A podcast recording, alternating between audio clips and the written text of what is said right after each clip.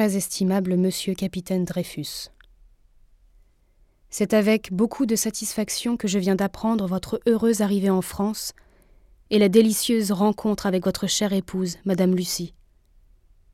Depuis que l'immortel Émile Zola a publié sur l'aurore la lettre J'accuse, je n'ai oublié un instant de m'occuper de votre sort. Le jour même que vous êtes parti de l'île maudite, j'ai mis le drapeau français au balcon de ma maison, et je le mettrai une seconde fois à la joyeuse nouvelle de votre liberté. Tout le monde est convaincu de votre innocence. Soyez donc tranquille, monsieur le capitaine, qu'on vous rendra entièrement votre honneur.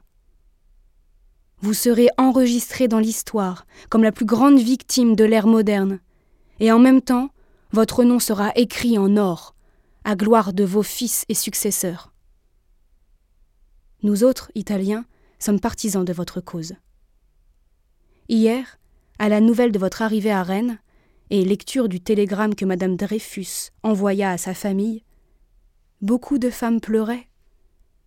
Je prends la liberté de vous demander un exemplaire de votre portrait pour le faire voir à mes amis et le garder religieusement, et s'il était possible, un de votre respectable famille.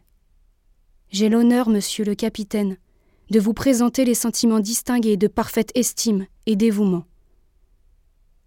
Votre serviteur, Sébastien Aquaronne, âgé de cinquante ans, rue Berrieux, Numéro 8, premier étage, Port Maurice, Italie, le 3 juillet 1899.